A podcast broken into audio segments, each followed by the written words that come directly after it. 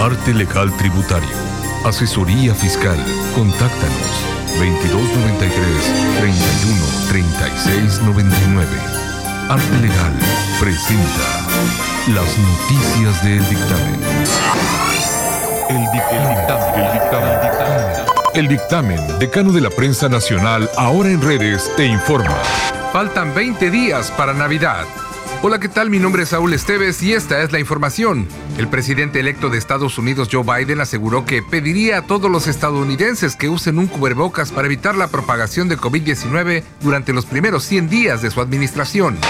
Felipa Guadalupe Obrador Olán, identificada como prima hermana del presidente Andrés Manuel López Obrador, es señalada por estar siendo beneficiada por contratos de petróleos mexicanos por más de 365 millones de pesos para la empresa Litoral Laboratorios Industriales.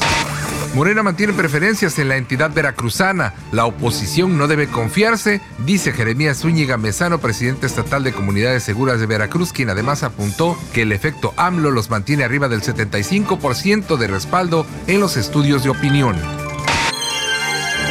Cinebox, el cine nos mueve, presenta las noticias del dictamen.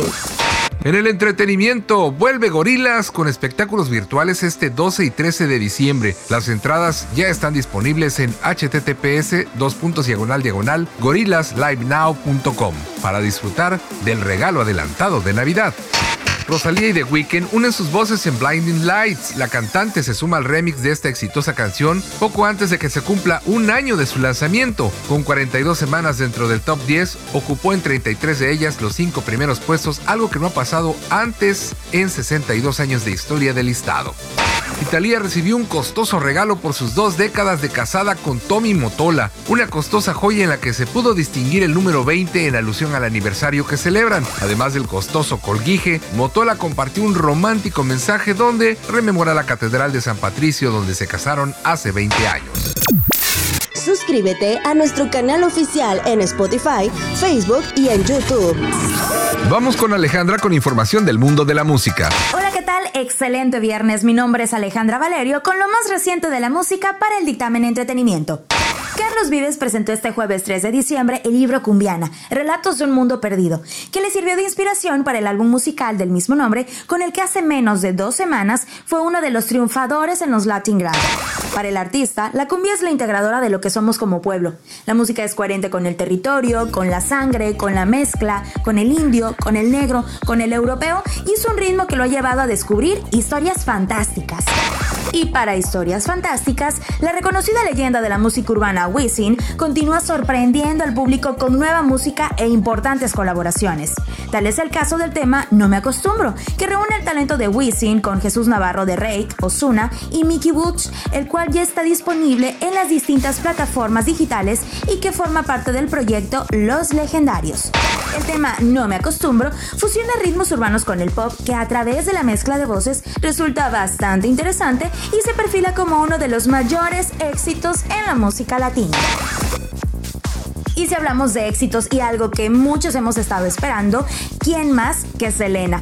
Quien su serie llega a Netflix para que revivas a una de las leyendas más fascinantes de la música latina. Aunque la mayoría recuerda más a Jennifer López como Selena que a la misma Selena Quintanilla, Netflix recupera ahora la leyenda de la reina del Tex-Mex como una serie original que narra el ascenso al estrellato de la cantante, desde los ensayos en el garage cuando era tan solo una niña hasta la adoración que despertó en conciertos multitudinarios con apenas 20 años.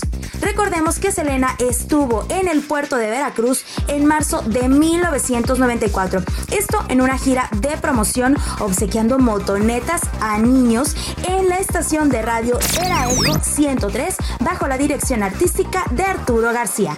Mi nombre es Alejandra Valerio con lo más reciente del mundo de la música para el dictamen de entretenimiento. Regreso contigo, Saúl.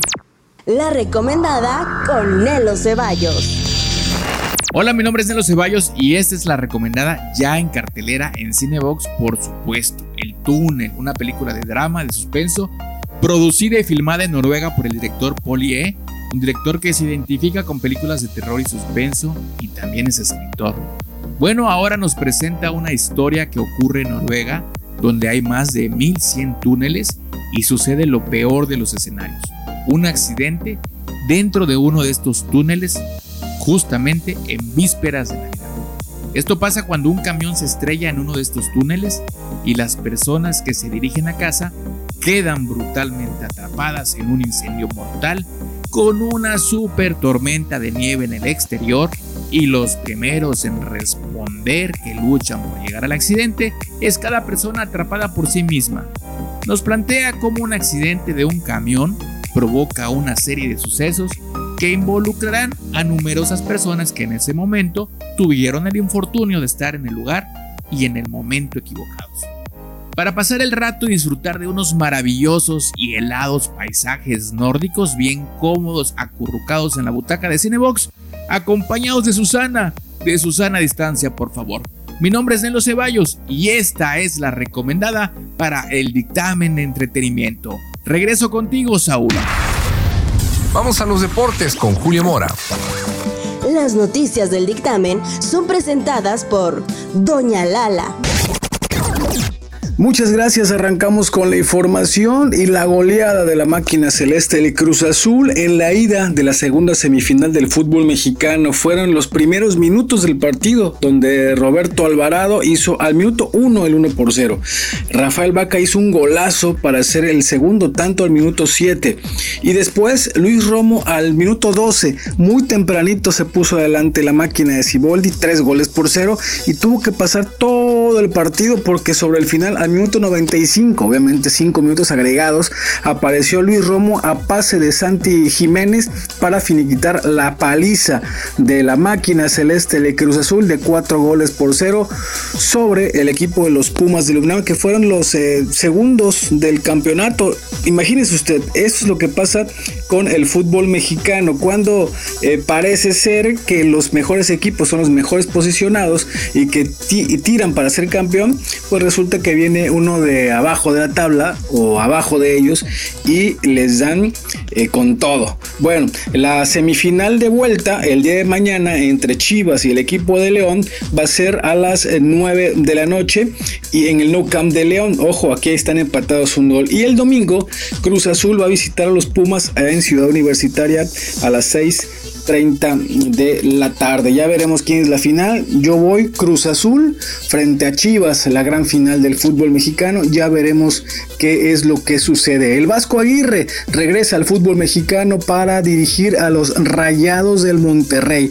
El Vasco Javier Aguirre está de vuelta luego de su peregrinar por varias partes del mundo con problemas eh, con Osasuna, recuerdan ustedes, ¿no? Con temas de apuestas y demás, selección nacional, dirigiendo a Egipto, dirigió, dirigió a un gran, gran futbolista.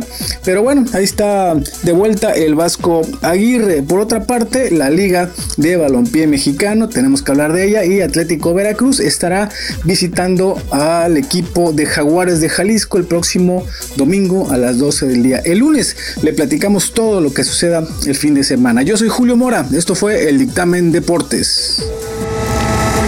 Está usted informado de las noticias que debe saber. Gracias por seguirnos y compartir el dictamen en redes. Mi nombre es Saúl Esteves y en la producción Nelo Ceballos.